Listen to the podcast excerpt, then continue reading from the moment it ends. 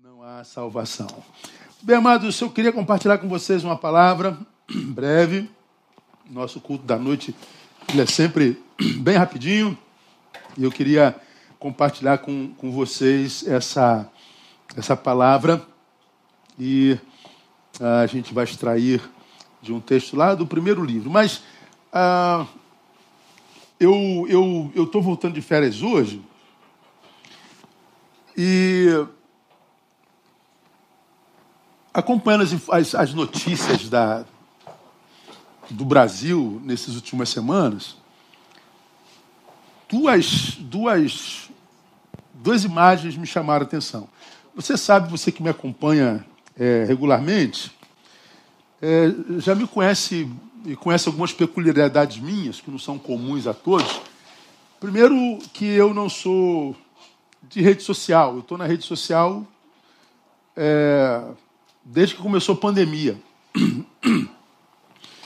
Eu não tenho prazer na rede. Eu não escondo de ninguém, estou lá por pura necessidade. Eu não tenho, diferente da maioria de vocês, a menor intenção de, de mostrar aonde eu estou, com quem eu almoço, com quem eu janto, onde é que eu fui. Eu, eu sou completamente livre dessa necessidade de compartilhar qualquer particularidade minha, embora seja algo muito comum, não tem nada de mal nisso, acredito, mas ah, não é minha particularidade, eu sou muito mais in do que, do que on, né? eu sou muito mais para dentro, muito mais subjetivo do que extrovertido. Então a rede não é o lugar do meu prazer, ah, eu não me divirto nela, eu não leio nada nela, eu não acompanho a vida de ninguém, grande parte eu devo seguir umas 100 pessoas ao todo, 100 pessoas não, algumas entidades tal, mas a maioria das pessoas que eu sigo, é, quase todas elas estão silenciadas, porque eu sigo porque eu amo, mas a imagem é tão, tão repetida que a gente acaba cansando da imagem. Então, por amor a elas, eu silencio para não ver a imagem. Então, eu, eu na minha rede social eu não vejo quase nada, minha timeline não aparece, bem dizer, nada. Ah, não é minha praia, não é meu lugar, não é meu prazer, não é meu, meu canto. Então, eu não sou do Facebook, eu sou do face-to-face. Ah, mas, por necessidade, era a única forma de eu chegar até vocês, o rebanho da Igreja Batista Betânia. Era a única forma de eu, de eu alcançar a coletividade. A gente fazia isso nas nossas reuniões, mas hoje não tem outro jeito. A gente tem que estar aqui. Aí um monte de gente pergunta, pastor, quando voltar, só vai permanecer na rede? Só Deus sabe, só Deus sabe. É uma decisão para amanhã, então quando chegar amanhã a gente decide, né? Ah, existe a possibilidade de eu sair da rede? Existe sim. Mas eu não estou dizendo que eu vou sair, não é? Ah, mas é uma ferramenta maravilhosa, muito legal tal. Uma segunda particularidade minha é que eu vivo um desajuste sinistro com, com esse tempo, com essa geração. Tô aí, esse ano eu faço 5.5 então, pastoreio há 30 anos e nesses 30 anos algumas gerações já passaram e costumes, culturas, modas, é, produções, estilos, vários passaram. Bom, de, de todas as gerações pelas quais eu passei, essa é com a qual tenho mais é, dificuldade de, de me alocar. Ah, talvez, inclusive por causa da rede, vive-se muito mais por rede do que pessoalmente, e eu não gosto da rede, então é difícil, provavelmente eu tenho essa dificuldade de me alocar. A, a minha, minha análise da rede, da produção do que eu vejo lá, para mim é muito, muito inverídica, pouco verossímil. Então eu tenho essa dificuldade de alocação. Então eu ando mais só ou muito pouco acompanhado do que multidão e tudo mais. E uma das minhas das minhas dificuldades de me alocar a essa geração é a incongruência que a gente vê em algumas realidades existenciais para esse tempo. Nós vivemos um tempo que é chamado tempo do politicamente correto, e eu, Neil Barreto, eu acho politicamente correto a maior de todas as hipocrisias, eu acho a maior de todas as mentiras, eu acho uma falácia terrível. Ah, essa essa ideia de querer demonstrar o quanto a gente se preocupa com, com a minoria, com os, os vulneráveis, com não sei o quê. Aí rodou aí na, nas redes essa semana o, o Fiuk dizendo desculpe por ser homem, por ser branco e que não sei o quê. Aí a outra lacadora humilha o, o semelhante. O discurso é um, a prática é outra, a gente não vê verdade em nada. A gente que trabalha com interioridade humana, a gente que trabalha em gabinete, a gente que ouve corações, a gente que ouve alma, a gente que não trabalha com estética, que é o, o caso da rede, a gente trabalha com a verdade, com, com o biológico, a gente sabe muito bem que o que está dentro daquilo que a pessoa expõe são coisas completamente antagônicas. Há uma incongruência sem precedente na história da humanidade nesse tempo. O que a gente olha na rede, é, é, às vezes a gente olha uma produção na rede, a pessoa com um sorriso desse tamanho, dizendo que está se sentindo feliz porque veio de uma vitória. Eu atendi essa pessoa ontem, porque ela tentou suicídio anteontem. E a gente diz, meu Deus, meu Deus, como é que pode um negócio desse? A gente vê a gente dizendo não saia de casa e o cara está em Miami. O outro diz não sai de casa, está na, na, na, praia de Aruba. O outro diz use máscara e ele está na praia sem máscara, ele está no botequim sem máscara. É, não aglomere, cara, e, e ele está lá na aglomeração. A gente vê que o que se discursa aqui nada tem a ver com a realidade. Essa incongruência me angustia demais a alma, porque eu trabalho com a alma e não com a estética. Como esse, esse, esse tempo é muito mais estético do que ético, e essa, esse antagonismo, essa incongruência entre o ético e o estético, isso me, me, me causa muito espanto. Então, ah, nesses últimos anos, eu vou lá, cumpro minha missão, me retiro para mim de novo e para os meus.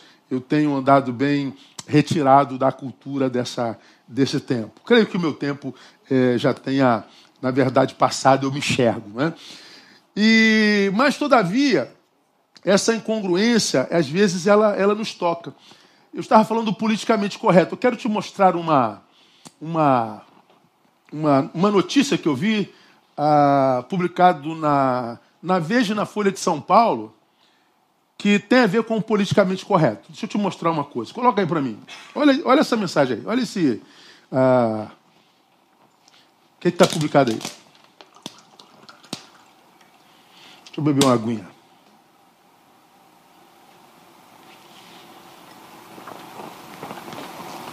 Tom Jerry sai do Cartoon Network por ser politicamente incorreto. Fãs do desenho protestam na web. Depois de divertir crianças e adultos das mais diversas gerações, o desenho Tom Jerry foi considerado politicamente correto pelo canal Pago Cartoon Network, dono dos direitos de exibição da animação do Brasil, e deixará de ser exibido. A informação foi divulgada nessa terça no jornal o Globo. Serão 27 episódios retirados do ar devido à violência do desenho. Aí, quem, quem é da minha geração, o Tom Jerry é mais velho que eu, nós crescemos vendo a briga do gato e rato. E a gente não pode dizer ali quem é vítima e quem é o algoz porque um apanha e daqui a pouco é ele que bate, e vice-versa. Mas nas gerações anteriores, a gente não via isso como maldade. A gente não via isso como, como um exemplo grave. Nós não maldávamos aquilo e não repetíamos aquilo. Mas hoje, é politicamente incorreto, isso pode gerar violência. Olha o discurso, ó. Isso pode afetar nossas crianças. E não sei o que. É o discurso do politicamente correto. Ah, a gente não pode, pode aquilo. A gente não pode. Estava tava lendo a reportagem das marchinhas de carnaval, estamos no carnaval aí, né? Olha a cabeleira do José, não pode mais. Será que ele é? Não pode, porque é politicamente incorreto, porque se ele é, se não é, é problema dele, que não sei o quê. É, mas a música não está dizendo isso, a gente só está se divertindo. Mas não pode mais. Pode mais. Estava ah, vendo uma. lendo uma, uma uma publicação do Drauzio Varela, o médico lá, funcionário da Globo quase, ele falando sobre uma doença que dá em mulheres e ele usa a, o termo pessoas com vagina para se referir a mulheres. Porque nesse tempo, lacrador, mulher não é mais mulher, é pessoa com vagina e o homem é, é pessoa com pênis. É o politicamente correto. É uma, é uma, meu irmão, é muita angústia para a alma deste velho pastor. Porque, é, para mim, é de uma hipocrisia sem, sem indescritível. Então, essa, essa geração que diz que se preocupa com o mais vulnerável e está mudando tudo que diz respeito à violência, é a mesma geração que choca a gente, por exemplo, com, com, com, com notícias como essa aí. É a outra que eu colhi, que publicou a morte por Covid da mãe do velho da Havan, como ele é conhecido, né? Como é que é o nome dele? Luciano, Luciano Hang. Não é? Luciano Hang. Uh, nacionalista, uh, bolsonarista. Então, ele publica a morte da mãe, para sempre em nossos corações. E você vai lá ver os comentários. A reportagem que eu li era sobre os comentários. Eu não li os, li, li os que foi publicado na reportagem e não na publicação do Hang. Quantas pessoas dando gargalhadas pela morte do nacionalista, do, do Hang? Quantas pessoas zombando é, do, do Hang por causa da mãe dela, da, da morte da mãe dele? Quanta gente debochando da morte da mãe de um ser humano? Eu fico pensando, quem é que consegue debochar da morte da mãe de alguém? Que tipo de gente é essa gente que, independente de quem seja o outro, consegue zombar da morte da mãe dele? Teria mãe este? Ah, sabe o que é o valor da mãe na vida de alguém? E aí eu fico vendo, Tom e Jerry faz mal, mas zombar desrespeitosamente da morte da mãe de um semelhante, não. É uma incongruência sem, sem precedente. Essas é, duas realidades, para mim, simbolizam assim claramente o que é, eu vejo nessa geração de hoje. Alguém diz assim, pastor, o senhor é muito pessimista? Não, não, eu sou absurdamente realista. Realista. A minha análise vem da minha realidade, não da minha, do meu pessimismo. Eu não me furto de ver o que está diante dos meus olhos. Às vezes eu tento botar um quê de esperança nisso que está aí, mas fica complicado. Porque a gente está piorando. 2020, ela produziu uma, uma, uma, uma, uma decadência na nossa qualidade social e humana, que a gente só vai saber a partir do ano que vem, irmãos, porque 2021 nós vamos colher os dados referentes à produção de 2020. Você vai ver de, de, de, mortes, de homicídios, de suicídios, e depressão, e transtornos. A gente vai saber lá na frente. A gente não sabe o quanto de transtorno pós-traumático nós teremos na sociedade daqui para frente. Quantos traumas de gente que esteve doente, voltou e perdeu gente as nossas emoções estão absolutamente abaladas. A gente só não tem consciência do quanto 2020 nos adoeceu. Então, é, é tentar ver com esperança o futuro, mas fazer isso sem admitir a realidade, a qualidade da vida presente, é auto-engano. Isso eu não faço. Eu posso enganar tudo e todos, mas a mim mesmo não. Não, não dá, não seria inteligente. Não é? Então, é essa, essa, essa incongruência do Tom e Jerry faz mal, mas zombar da morte da mãe de alguém, não. É uma, é uma, é uma falácia muito grande. Por quê? Porque o mesmo politicamente correto que pede o fim do desenho é o mesmo que violenta impiedosamente a dor de um desafeto, cuja mãe faleceu. Baixa um pouquinho o volume. Então, o mesmo que politicamente correto pede o fim do desenho, violenta impiedosamente a dor de desafeto. Então, de um lado, parece, porque pede o fim do desenho, parece solidariedade para com, digamos, o ratinho, que é menorzinho, que é o Jerry, que parece mais vitimizado. Vamos tirar esse desenho daí em solidariedade ao ratinho ou em solidariedade à criança que vê a violência dessa relação. Parece que é solidariedade para com aqueles que, que assistem um desenho tão violento, mas tal discurso ele cai por terra pela maldade revelada na zombaria pela dor do adversário.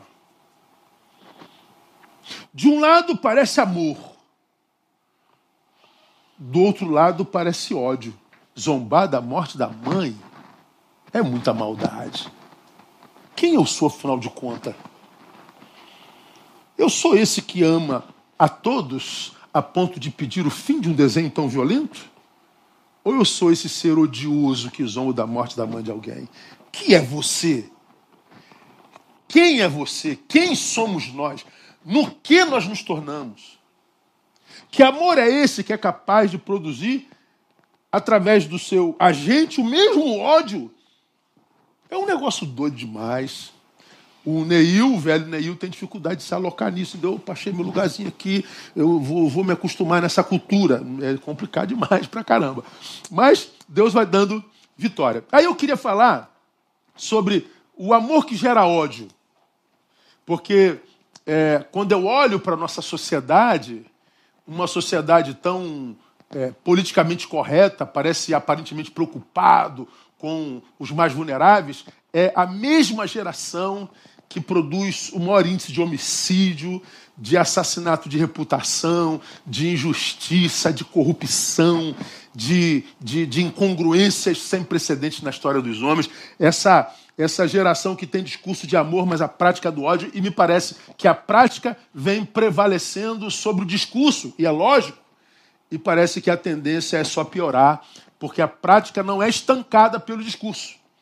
A gente vai tirando os desenhos do ar, a gente vai tirando as musiquinhas ofensivas do ar, mas isso não muda a prática da maldade, não muda a cultura do desrespeito, a cultura do cancelamento, por se conhecer só uma versão da história, nós estamos piorando. E isso não é pessimismo, isso é realismo, é a capacidade e a coragem de analisar a história como ela é. E a única forma de mudar a história é mergulhando na sua realidade. Agora, como que a gente pode, sendo um ser de amor, produzir ódio na mesma proporção? Eu vou pegar um texto que parece que não tem nada a ver. Parece que eu vou viajar na maionese agora. Mas eu acho que vocês vão entender se tiverem um pouquinho de boa vontade. Gênesis capítulo 37, versículo 3. Israel, Jacó, tinha vários filhos. Dentre os muitos filhos que Israel teve, diz o texto seguinte: Israel amava mais a José do que a todos os seus filhos, porque era filho da sua velhice, e fez-lhe uma túnica de várias cores. Vendo, pois, seus irmãos que seu pai o amava mais do que a todos eles, odiavam-no e não lhe podiam falar pacificamente. Vou repetir. Israel amava mais a José do que a todos os seus filhos porque era filho da sua velhice, e fez-lhe uma túnica de várias cores. Vendo, pois, seus irmãos que seu pai o amava mais do que a todos eles, odiavam-no. O amor de Jacó, de Israel, por José, gerou ódio pelo mesmo José que Jacó amava. O amor que gerou ódio o ódio que é filho do amor. Por que, que vocês odeiam tanto a José? Porque meu pai o ama. Pô, mas o amor do pai de vocês gerou ódio em vocês? É, o amor que gera ódio. Essa, essa, essa realidade me pareceu muito interessante. É igual um texto, eu vou falar sobre ele domingo que vem, na série que a gente está falando sobre Jonas, que fala de um cego, aí um determinado cego, não vou citar agora, ele era cego e tem vírgula, que vendo, cego vendo. É uma, é uma, uma, uma incongruência, não é também? Aqui, o, o, seus irmãos, que seu pai, vendo seus irmãos, que seu pai o amava mais do que a todos, odiavam. O, o amor que gerou ódio, amor que gera ódio. Como pode, irmãos, um amor gerar ódio? Que amor é esse? Volto para as reportagens. Esse ódio do gato e do rato pode gerar muito ódio. Ódio gerando ódio. Então vamos tirar, por amor, o ódio do gato e rato. Então a gente acredita que não haverá ódio. Mas aí eles vão lá e zombam da morte da mãe de alguém. Ódio. Que amor é esse, irmão? Que gera ódio. Aí a gente vai analisar. Não precisa nem analisar a história de Jacó, é grande. Não precisa nem analisar a história de todos os filhos, é grande. A gente só precisa ficar nesse texto aqui. Que amor é esse que gera ódio? Primeiro, é o amor discriminatório. É o amor que discrimina. É o amor que faz acepção. É o amor que está adoecido no seu juízo de valores. O texto, ele é claro quando diz que Jacó amava a José mais do que a todos os seus filhos. Um pai que amava um filho mais do que os outros. Pode um pai e uma mãe amar um filho mais do que o outro? A resposta técnica popular é não. Mas a palavra está dizendo pode e ama. Mas não deveria, pastor. Não dever é uma coisa e ser é outra. O texto fala de um amor discriminatório. O texto fala de um amor que faz acepção de pessoas, de um amor que faz acepção de filhos, um amor que escolhe o objeto sobre o qual vai ser direcionado. Esse amor, porque de pai, porque familiar, que deveria ser coletivo, esse amor que deveria, porque familiar, ser inclusivo, era um amor exclusivo. Era um amor exclusivo. O amor que deveria ser coletivo não chegava a todos. Esse é o amor de Israel. O amor que não chega cede espaço para o ódio dos irmãos. Então, qual é o problema e o que isso tem a ver com o que nós já falamos aqui? Nós vivemos no tempo do politicamente correto, do discurso de amor, do discurso de respeito, do discurso de cuidado, do discurso de antirracismo, do discurso de, de, de igualdade, de não sei o quê, do discurso. Mas quando a gente vai ver a produção do discursivo sobre a morte da mãe de alguém, o que a gente vê é ódio. Então a gente fala de respeito, mas não respeita a dor do, do, do, do, sujeito com quem a gente tem dificuldade política. A gente fala de igualdade, não respeita ah, o igual direito dele chorar a morte da sua mãe. A gente fala de, de, de, de honra, mas não honra o outro na sua perda. É um discurso que fala de amor, mas é um amor que quase sempre nessa geração a gente ministra, a gente aponta para a gente que pensa como a gente para gente que atesta o nosso status quo e a nossa conduta, para gente que diz amém para gente, porque se não disser amém para gente, acabou. A gente odeia. O discurso é de ódio, mas o nosso amor é discriminatório. Ele faz acepção de pessoa. É por isso que o ódio na sociedade tem prevalecido. Porque a gente ouve muito falar de amor. Se você pegar o seu rádio aí agora, deixa tocar uma música. Qualquer música que tocar vai estar falando de amor. Quantos livros falando de amor? Quantas poesias falando de amor? Quantos poemas falando de amor? Quanta palavra de amor, mas quanto ódio a gente vê na cidade hoje. Aí, aí teve alguém que, que me mandou um, uma, uma postagem de um menino que já foi aqui da igreja, que eu achei engraçado, eu não vou ver mesmo. Pastor, olha o que fulano falou. Aí ele falou assim, uma palavra sobre o pastor Neil Barreto. Aí ele falou, muita gratidão pelo pastor Neil Barreto, mas ele não se posicionou contra o Bolsonaro é, nessas nessas injustiças fascistas dele. Então, para mim, Neil caiu da graça. Falei, caiu da graça.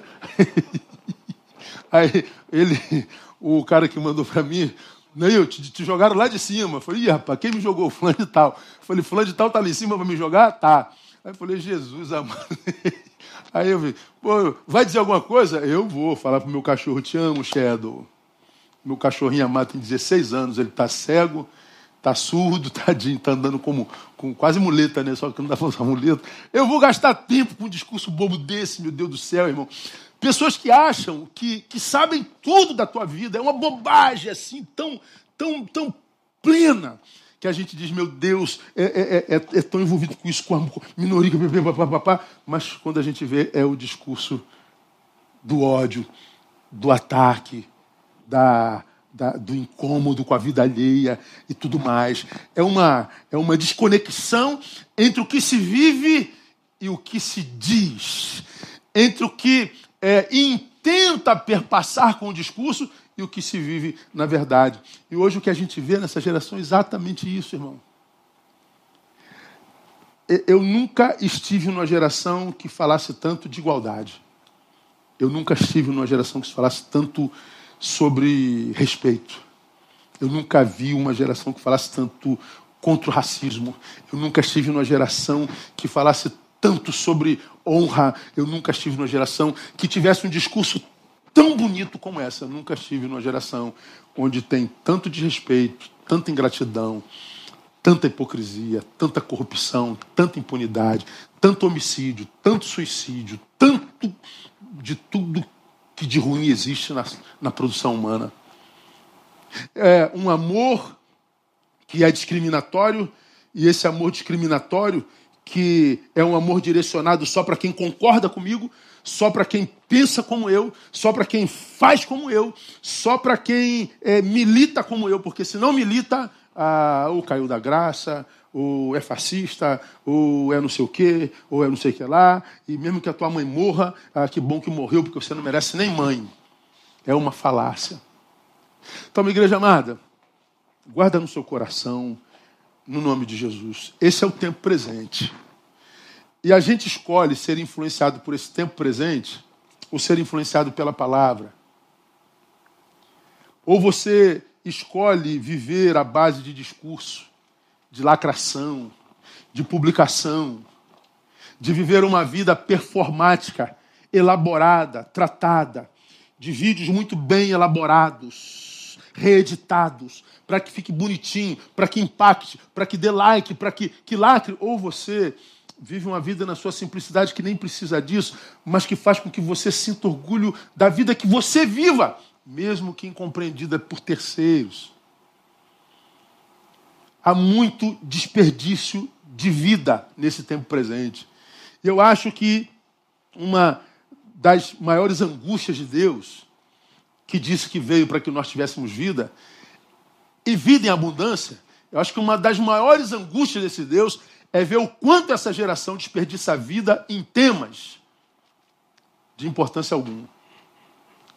Como dispensa a vida, desperdiça a vida em discussões que não levará a lugar nenhum, em, em temas que só te roubam de si.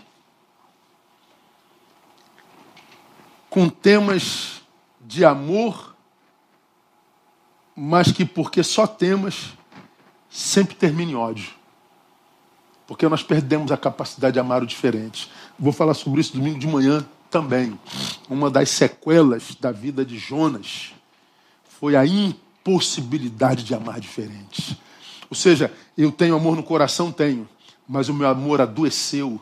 Ele não consegue ir em direção daquele de quem eu discordo. Ele não consegue, ele não tem força para ir num lugar com o qual não tenha é, é, é, interesse ideológica. É, pois bem, o amor que não pode chegar ao que discorda é amor discriminatório, é amor que gera ódio. Ódio. E a cultura do ódio só pode ser vencida, irmão, se a gente liberta o amor que, como potência, Deus se liberou sobre cada um de nós. Todos nós temos capacidade de amar.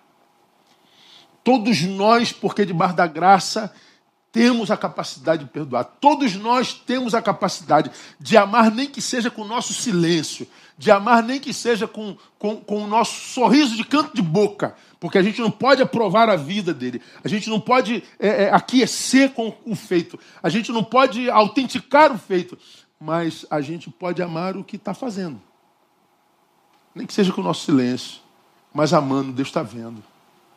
Agora, quando a gente opta, irmãos, por ser diluído na cultura do tempo presente e em nome de uma moral, em nome de uma militância, em nome de, de, de, de blá blá blá, a gente vive atacando, maldizendo, sendo ingrato, desonrando, assassinando reputações. A gente está semeando para o nosso futuro. E é só você ter um pouquinho de inteligência e olhar a vida daqueles que fazem isso. Para aqui agora, nesse instante. Pensa num amigo seu que é lacrador. Pensa aí. Pensa num, pensa num militante lacrador. Pensa em alguém que você vive que está na rede lacrando. Qualquer um deles. Pode ser muito inteligente, muito cabeção, tudo, tudo, qualquer um deles. Agora, desliga a rede. Tire, vamos imaginar que você tirou a tomada da rede dele da parede. Olha a vida dele pessoal, a vida pessoal. Dá uma olhadinha. Veja se não há discrepância entre o pretenso saber e a qualidade de vida que vive. Qualquer um. Qualquer um. E amanhã eu estou apanhando um bocado disso, tá? Mas é normal. Então, que amor é esse que gera ódio? É o amor discriminatório. É o amor de uma vertente só. É um amor que não pode se capilarizar. É um amor que deveria ser de todos os filhos, mas ele discriminou a todos e foi para um filho. É um amor que deveria ser inclusivo e é um amor que se tornou exclusivo. É o um amor discriminatório. É o amor desse tempo. Que amor é esse, irmãos? Que gera ódio? É o amor que não tem a ver com o alvo do amor, com o seu próprio alvo. Ah, eu amo essa câmera que está diante de mim.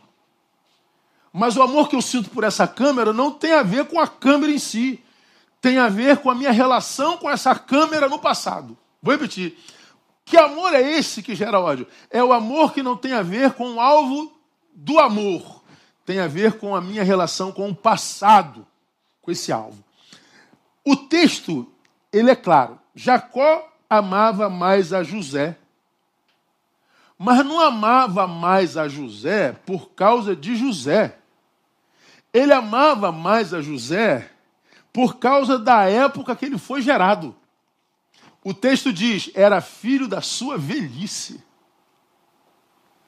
Então eu não tive José com 18 anos, eu tive José com 100. Então eu sou um, um velho de 100 anos dando no couro ainda. Desculpa a, a chula palavra, viu, irmão?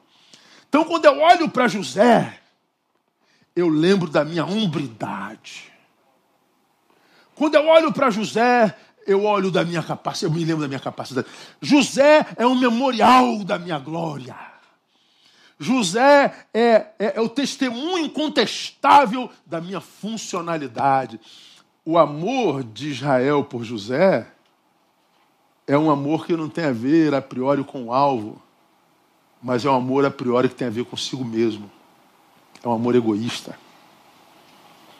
Cara, tremendo isso, né?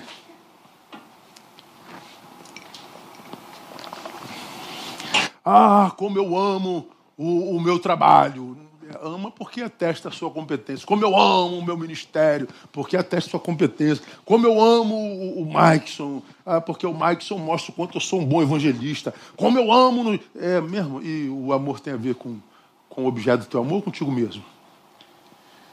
O teu amor é amor próprio ou é aquele amor que Timóteo fala que seria a marca do tempo do fim? Amante de si mesmos, filautós. Percebam que esse amor ele é muito parecido com ódio. Por quê, pastor? Ah, por que, que você odeia quem você odeia? Por que, que você odeia quem você odeia? A gente vê muito ódio sendo trocado, nós vivemos na cultura do ódio. A gente odeia esse cara aqui, porque ele disse que o que eu disse não é verdade. Mas tu conhece ele? Não, ele só disse que não é o que eu disse não é verdade. Então teu ódio para com ele não tem a ver com ele. Tem a ver com o que ele disse. Ou seja, é porque o que ele disse talvez seja verdade mesmo. E se o que ele disse, aquele cara que odeia, se o que ele disse para você é verdade, então o que você crê como verdade é mentira. Então você odeia esse sujeito porque ele está acabando com a tua ilusão. Então, teu ódio não tem a ver com o objeto odiado. tem a ver com a sua incompetência em diagnosticar o que é verdade e o que é mentira. Com a sua incompetência em abrir mão da sua ilusão. Esse ódio é falacioso, é desonesto.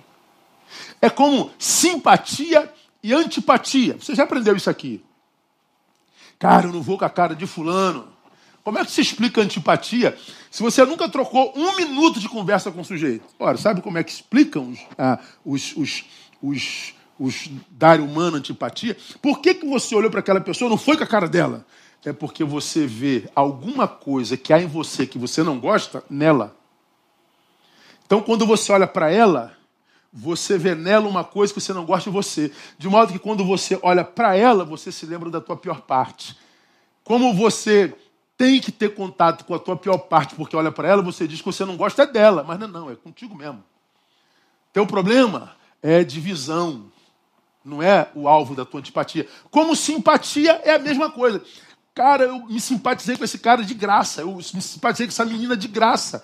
Assim eu gosto dela de graça. Por quê? Porque há nela algo que você gosta muito em você, que quando você olha para ela, você se lembra ela te remete à tua melhor parte. Amei essa menina, amei esse menino. É por quê? Porque ela te lembra a tua melhor parte. Cara, isso é muito tremendo. Aí a gente vê que há muito ódio sendo trocado, pedra para todos os lados, por pura desonestidade. Eu odeio o que esse cara faz. Não, é porque ele é espelho. Ele faz você se enxergar. E o que você quer é quebrar o espelho através do qual você se enxerga. É hipocrisia de novo, é mentira. Que amor é esse que gera ódio? É aquele amor que não tem a ver com o objeto, alvo do nosso amor, com o alvo do nosso amor. Tem a ver com a nossa relação com o nosso próprio passado, tem a ver conosco mesmo. Ah, Jacó, Israel amava José porque ele é filho da sua velhice. E se ele tivesse nascido junto com os outros lá na juventude, será que ele amaria mais do que os outros? Talvez não, porque o amor não tem a ver com o alvo do objeto. Então, esse amor ele é muito parecido com o ódio. Por quê? Porque nenhum dos dois, amor ou ódio, tem nada a ver com o objeto sobre o qual são lançados tem a ver com o sujeito. O amor do pai tem a ver com a época da geração de José. E o ódio dos irmãos tem a ver com o amor do pai que não chegou a eles. Por que, que nós, outros irmãos, odiamos a José? Por causa de José, não. Por causa do meu pai. Então, José é o objeto central, que é alvo do amor do pai, Amor que não tem a ver com José, tem a ver com a época do seu, da, da sua geração. E José é alvo do ódio dos irmãos, que não tem nada a ver com José, tem a ver com o amor do pai que não chegou lá. Tá dando para entender, Maxson? E José? José está aqui no meio, sendo amado e odiado. E talvez, se não tem personalidade em crise, o oh, meu pai me ama demais, mas por que meus irmãos me odeiam? Aí ele poderia ficar refém do amor do pai, que não é verdadeiro, e refém do ódio dos irmãos, que também não é verdadeiro. É por isso que, num tempo como esse, a gente precisa de personalidade, irmão. A gente precisa crescer para que falar como Paulo: sou o que sou, e sou pela graça de Deus. Eu não sou produto do teu amor nem do teu ódio. Você me ama, muito obrigado, me odeia, lamento. Ah, posso dizer porque te amo? Não precisa dizer porque me ama. Apenas me ame. Ah, posso dizer porque te odeio? Não precisa. Odeie. Cada um oferece a vida o que tem. Agora, você que ama ou odeia, seja quem quer que seja, você precisa saber por que, que ama, por que, que odeia. Porque eu posso amar com amor, que não se transforma em semente e não volta para mim como amor. Eu posso odiar com ódio que eu não precisava sentir e que volta para mim como fruto. Eu desconfiguro minha vida com amor errado e com ódio errado. Ora, o que é o evangelho se não a capacidade de, de, de me fazer amadurecer para amar certo e me tornar senhor dos meus ódios? Ou seja, eu escolhi não odiar. Porque a gente descobre que o ódio que a gente sente por alguém não tem a ver com esse alguém, mas com o que esse alguém lembra para nós. Me lembro quando, há algumas, alguns meses atrás, meu amigo Ed René apanhou a beça porque ele disse que tinha que atualizar a Bíblia. E todo mundo sabe que não foi o que ele quis dizer de fato de verdade. Mas o cara é tão bom que tem um monte de gente que morre de inveja dele. E a honra que se tem incomoda quem tal honra não tem. A gente quer quebrar, apagar a luz do outro para que a nossa apareça um pouquinho. Aí aparecem os grandes teólogos do Brasil inteiro tentando desdizer o que o grande Ed, ou melhor, o, o pífio Ed, disse. Ou pelo menos um disse assim, cara, acho que o que eu tenho do Ed é inveja. Eu falei, é inveja mesmo, cara. É inveja, porque você vive falando mal do cara. É como acontece hoje, por exemplo, é com, com Bolsonaro. O Bolsonaro virou um, um, um fetiche de todo mundo. Tem gente que dorme pensando nele, almoça pensando nele, toma café pensando nele, dorme pensando nele. Eu nunca vi um presidente ser tão falado como esse agora. Tudo é, tudo é o cara, impressionante, cara. Tu não acha verdade em nada, em rede nenhuma, em mídia nenhuma, é um negócio de maluco. Já parou para pensar por que, que a figura desse homem, quase fálica, é, é, é algo sobre o que você existe? Você já parou para pensar por que o ódio por aquele vizinho? Por que, que essa fixação com o pecado sexual alheio? Por que, que você está sempre preocupado com o pecado sexual dos outros? Você não te diz nada, não. Por que, que você se incomoda com o sucesso do, do colega de ministério? Por que, que ele toca melhor que você? Ou mais do que você? Não te incomoda. Não te incomoda porque você foi alijado, alijada. E você fica arrumando desculpa para é, justificar-se e, e, passar como vítima. Talvez você não é vítima, você é um, um, um, um câncer que tem que ser tirado para o, melhorar o coletivo. É, a maturidade para um tempo como esse, ela é mais necessária do que qualquer outra coisa. Por quê? Porque eu posso ser alvo de um amor que não é verdadeiro, e eu posso me tornar dependente desse amor que mais cedo ou mais tarde vai me abandonar. Como eu posso adoecer como alvo de um ódio que também não é verdadeiro, que não tem a ver comigo. É ódio de alguém que está doente e que eu não tenho nada a ver com isso, tem a ver com o que não chegou até ele. Como nós vivemos num tempo de gente que não reconhece seus próprios pecados, seus próprios erros, somos caçadores de culpados. A gente vai adoecendo no amor e adoecendo no ódio. E para mim, irmãos, é inadmissível como é que amor e ódio podem adoecer igualzinho. Se são forças que deveriam ser totalmente antagônicas.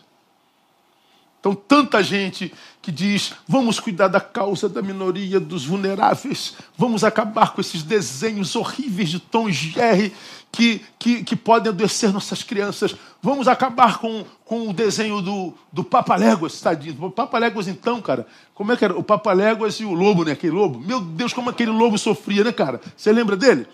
Cara, pro Papaléguas dava tudo certo. Pro lobo, coitado, meu Deus, vamos acabar com esses desenhos violentos. Ao passo que você que quer acabar com o desenho violento, vai lá e faz piada da morte de um semelhante, da mãe de um semelhante. Quanta inverdade.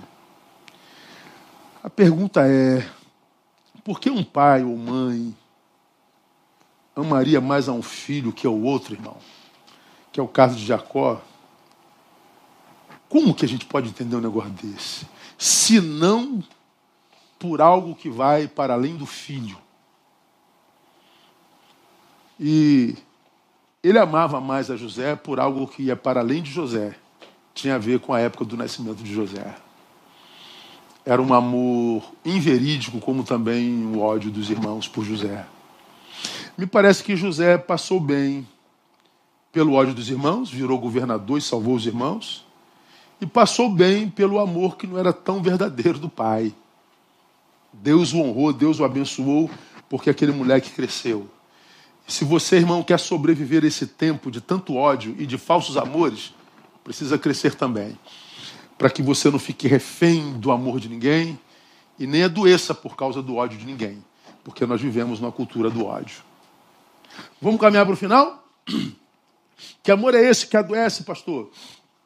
É o amor discriminatório? É o amor que não tem a ver com o alvo do amor, mas tem a ver com a minha relação com o passado. E o último é o amor que se diz amor, mas que não apazigua coração.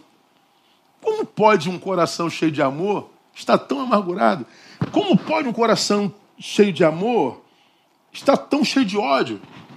Como pode um coração cheio de amor ser tão indiferente? Porque o texto diz lá, olha lá, ó, Israel amava mais a José do que a todos os seus filhos, porque era filho da sua velhice. Fez-lhe uma túnica de várias cores. Vendo, pois, seus irmãos que seu pai o amava mais do que a todos eles, odiavam-no, e olha o texto, e não lhe podiam falar pacificamente. Os irmãos não conseguiam falar pacificamente com José. Era só grosseria, só chute, só pancadaria. Pais amam filhos. E embora o texto diga que Israel amava a José mais do que os seus outros filhos, está implícito no texto que ele amava todos os outros filhos. Só que amava José mais. O texto está dizendo que ele amava José e odiava os outros. Ele amava todos, mas a José um pouquinho mais. Que amor é esse que gera ódio? É o amor que não apazigua o coração. Os filhos eram alvo do amor do pai, mas o amor do pai não foi suficiente para apaziguar o coração dos irmãos, de modo que eles não conseguiam falar pacificamente. Ou seja, o coração estava beligerante o tempo todo. Ah, eu sou filho de Jacó, de Israel. Eu também. Eu também, eu também, eu também. Mas isso não pacificou meu coração. Por quê? Porque o amor por ele, pelo menorzinho, era maior. Esse amor que é amor, mas não pacifica o coração, não acaba com a beligerância da alma, que não me impede de dizer, bem feito, careca, não acreditou na cloroquina, morreu tarde essa velha. KKKKKK, cadê a cloroquina? KKKKK, cadê a ivermectina? É a mãe do sujeito, o crente. É a mãe do ser humano. Não interessa o que esse ser humano faça, creia, diga. Não se zomba da morte de mães. Mães são seres sagrados. Mães tinham que viver para sempre. Mães não deveriam experimentar a morte, cara. Concorda comigo, irmão? Mãe é mãe, cara. Mães, mães são anjos, mães, mães são mães. Quanto mais velhinha, mais mãe parece que é, mais doce mais necessitada de nós, mais carente de acolhimento, mais necessária se torna. Não se faz piada pela morte de mães. Por mais que você diga que está cheio de razão para fazê-lo, é porque você está doente. Esse texto, ele me lembra 1 João capítulo 2, é, versos 9 a 11, eu não mandei para o painel, não sei se dá para botar aí, mas esse texto você conhece, já falei sobre ele mil vezes. 1 João 2, de 9 a 11. Onde o apóstolo diz assim: aquele que diz estar na luz e odeia seu irmão, até hoje está em trevas. Olha que coisa interessante. Lembra disso? Aquele que diz, discurso, está na luz. Eu estou na luz, eu sou de Deus, eu sou santo, eu sou o correto, eu sou discurso, brother. Ama teu irmão? Não, eu odeio. Então você é discursivo, você é um discursivo trevoso. Você está em trevas até agora. Teu discurso não muda nada. Falácia. Blá, blá, blá. Diz estar na luz. O que me leva para a luz não é meu discurso, é minha prática cotidiana. Eu digo que eu tenho que tirar o papaléguas do ar. Eu tenho que tirar, inclusive, o Tom Jerry. Eu tenho que tirar as musiquinhas. Eu tenho que mudar tudo. É, mas eu digo, bem feito, velha, morreu tarde. Você é um falacioso. Seu coração é beligerante, você está doente. Mas o versículo 10 diz: Aquele que ama seu irmão permanece na luz e nele não há tropeço. Aquele que ama, não discursa, ele ama. Um diz que está na luz, porque odeia está em treva. Um não diz nada, porque ama está na luz. Então você ama, então pode ser mudo. Pode ser invisível.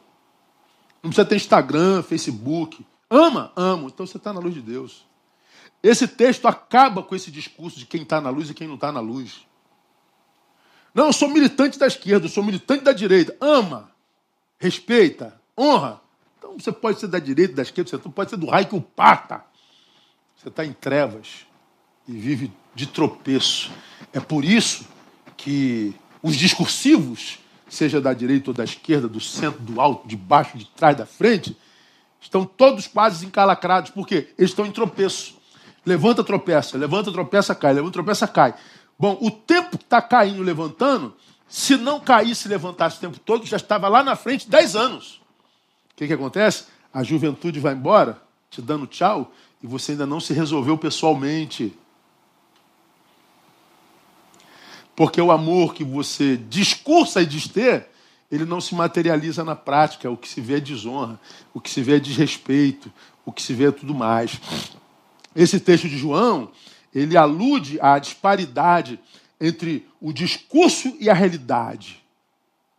Um diz estar na luz, mas está nas trevas. Outro não diz nada e está na luz. É uma disparidade sobre qual tema? Quem está na luz de Deus. É o, é o, é o eterno é, embate entre pentecostais e tradicionais. Quem tem mais unção, quem tem mais fogo, quem tem mais autoridade, quem é mais cheio do Espírito Santo, quem é mais tolo. Ah, esse texto está dizendo: quem está na luz é, não tem a ver com discurso, tem a ver com nada. Aí eu digo que o céu vai ser um lugar de surpresa, viu, irmão? Você vai chegar no céu, vai estar aquele teu vizinho, cara, que de repente nunca entrou na igreja evangélica e você acredita só evangélico vai para o céu, né? Mas aquele teu vizinho era cheio de amor no coração. Aquele vizinho que você batia na casa dele três horas da manhã, ele pulava. Está precisando de alguma coisa, vizinho? O que é vizinho? Ele te dava a casa, te dava o carro, te levava. Aquele camarada prestativo, cheio de amor. Ele, ele, ele, ó, vizinho, viagem que eu cuido da sua casa. Aquele camarada cheio de amor. Você é aquele que não dá nem bom dia. Se mete na vida de todo mundo. E acha que está na luz de Deus. Aí tu vai entrar no céu, a porta fechada na tua cara, e o teu vizinho entra direto. Vinde, bendito meu Pai. Como, pastor? O senhor acredita que alguém vai para o céu sem passar pela igreja evangélica? Acredito sim, acredito sim. Eu estou quase deixando de crer que tem alguém salvo na igreja evangélica. Mas é claro que tem, né? Ah, você está aí me ouvindo, né? Então você deve estar tá salvo.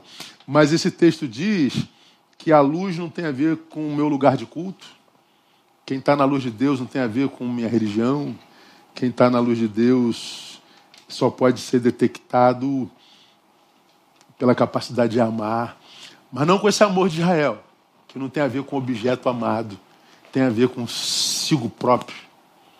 Esse texto de João, ele nos dá lições assim tremendo, irmão. Um diz estar, mas não há nele. É, é, aquele que diz estar na luz, mas odeia seu irmão. Ele diz que está na luz, mas o que se vê nele é ódio. O outro não discursa, ele só ama. Então o que, que a gente aprende aqui? A gente termina. Primeiro, não há ódio na luz, irmão.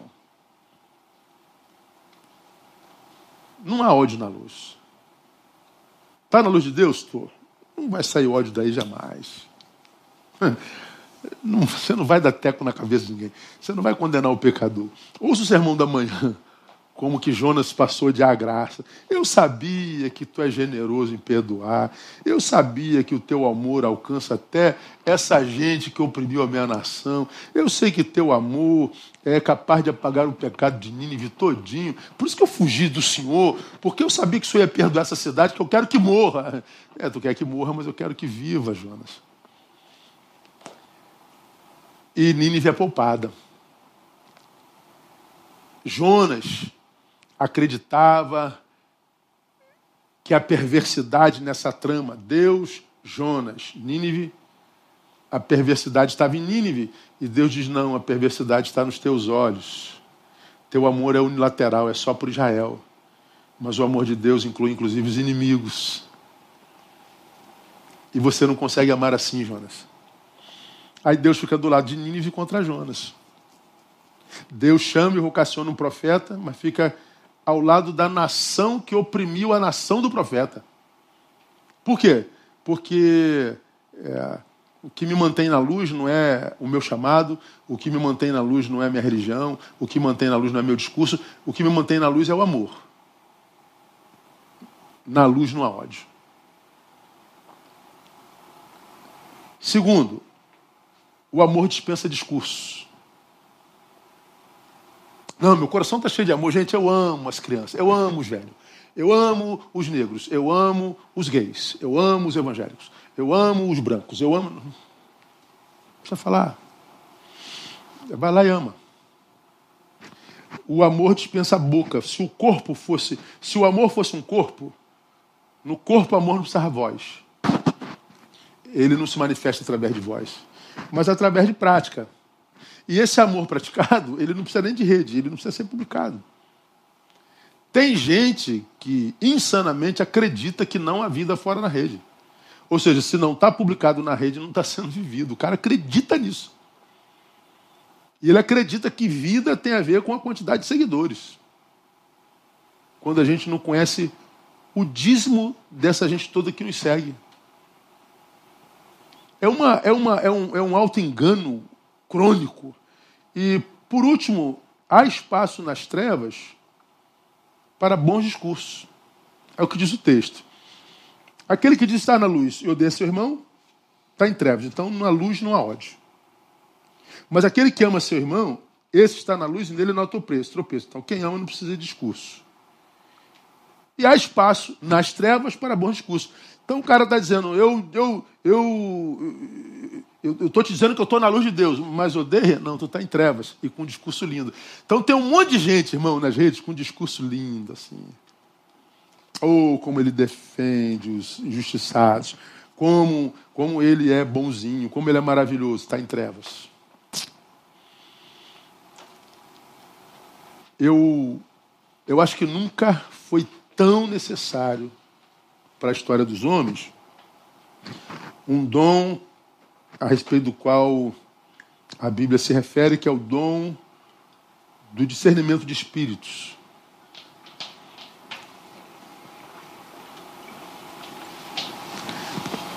Porque tem um monte de gente nas trevas com um discurso de luz maravilhoso, mas está em trevas. E tem um monte de gente em silêncio que você diz que é indiferente, Está trabalhando a beça em off. Aí você está seguindo o discursivo trevoso e apedrejando o indiferente que trabalha a beça em off. Você é vitimizado por aquele a quem você ouve, que está te usando como chacal, e está plantando para o teu futuro, jogando pedra sobre quem Deus está abençoando.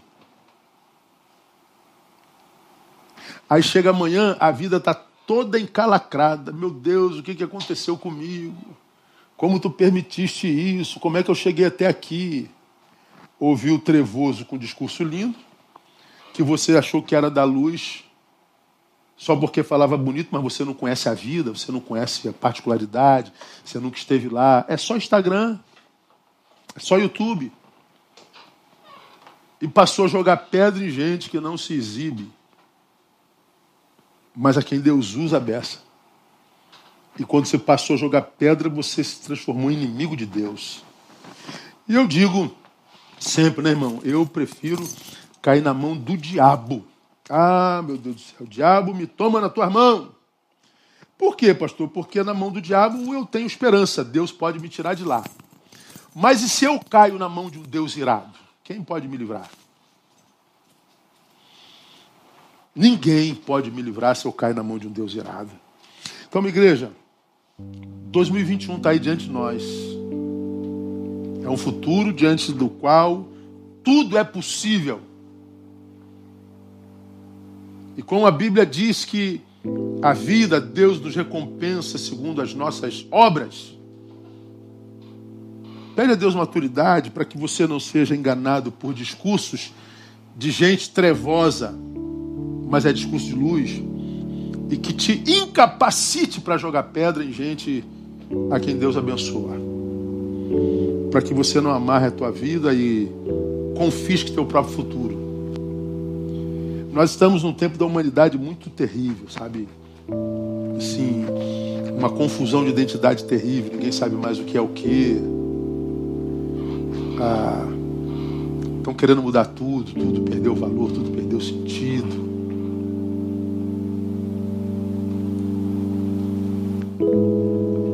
Tempo de lacração, tempo de, de imposições, de, de pós-verdade, de auto-verdade, uma confusão danada, ninguém sabe mais o que é o que, quem é quem. Ou você amadurece, irmão, para viver o conselho de Paulo, cuida de ti mesmo, ou você vai continuar refém de um amor que não é verdadeiro, ou de um ódio que também não é verdadeiro. Eu acho que a maturidade do Evangelho me capacita para trafegar na vida, sem me ver apegado, nem a necessidade de amor de quem quer que seja, e nem de me livrar do ódio de quem quer que seja porque a gente está mergulhado no amor do Pai, o amor do Pai basta. E se a gente está no amor do Pai, o Pai vai nos fazer, vai fazer com que nos encontremos com quem está debaixo do seu amor também. E não só do discursivo, mas daquele que ama de verdade. É o que eu profetizo para você nesse ano 2021. Que Deus te dê a graça de encontrar gente que ama de verdade.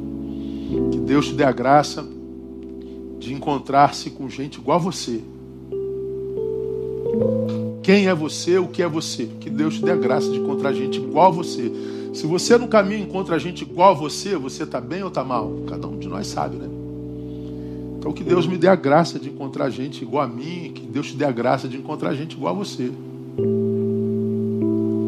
E cada um de nós sabe o que é diante dele, né? Amém, amados? Que Deus nos abençoe e nos dê capacidade para ouvir, reter e praticar. Se você não conseguiu pegar tudo que eu disse, amanhã ouve de novo. Pega um caderninho, vai anotando. Não entendeu? Volta de novo. Há muita riqueza da palavra aqui para você, porque há amor que gera ódio. E que Deus te abençoe com amor que produz amor. Para que produzindo amor você colha amor. E a tua vida nesse tempo de ódio seja blindada pelo amor de Deus que habita nosso coração. Amém? Boa semana para você. Deus abençoe a tua casa, Deus abençoe teus projetos. Quarta-feira, pastor Isaías está aqui com você. Domingo que vem eu estou de volta e que Deus possa nos dar uma semana, um mês muitíssimo abençoado dele. Vamos orar, vamos ouvir o Maikson mais uma vez, vamos sair louvando e que o Senhor possa acompanhá-lo nessa semana. Pai, muito, muito, muito obrigado por essa palavra. Que ela possa calar no nosso coração e mente. Que ela possa nos fazer crescer e repensar a vida. Que ela, sobretudo, nos amadureça Quanto discurso de amor gerando ódio nesse tempo. Quanta palavra de pretenso cuidado, de pretensa preocupação com a igualdade, com o respeito, mas que na verdade são produzidas por gente absolutamente vivente em trevas. E quantos amores, pais, que a gente nem sabe que é amor porque não tem voz mas que está ali anonimamente amando, servindo, seu cantinho, na sua simplicidade, mas amando e assim dando sabor à existência. Eu te peço nessa noite, capacita teus filhos que aqui estão ouvindo essa palavra a se encontrarem com estes que amam sem voz, mas que materializam esse amor. E amadurece-nos para que nós identifiquemos aqueles que têm discurso de amor, mas é gente de trevas, é gente do engano. Queremos um amor que não discrimina. Queremos um amor que não produz apartheid. Queremos amor, ó Deus, que se capilarize na vida, que vire semente. Queremos o amor de Jesus. Abençoe-nos com esse amor. Que a graça bendita de Jesus, o amor do Senhor que é Pai e a comunhão do Teu Espírito Santo seja ou sejam sobre todos os que nos ouvem, sobre todos aqueles que estão espalhados pela face da terra, que sejam desde agora e para sempre, sempre. Amém e amém. Deus abençoe. Boa semana. Até a próxima. Vamos louvar o Senhor.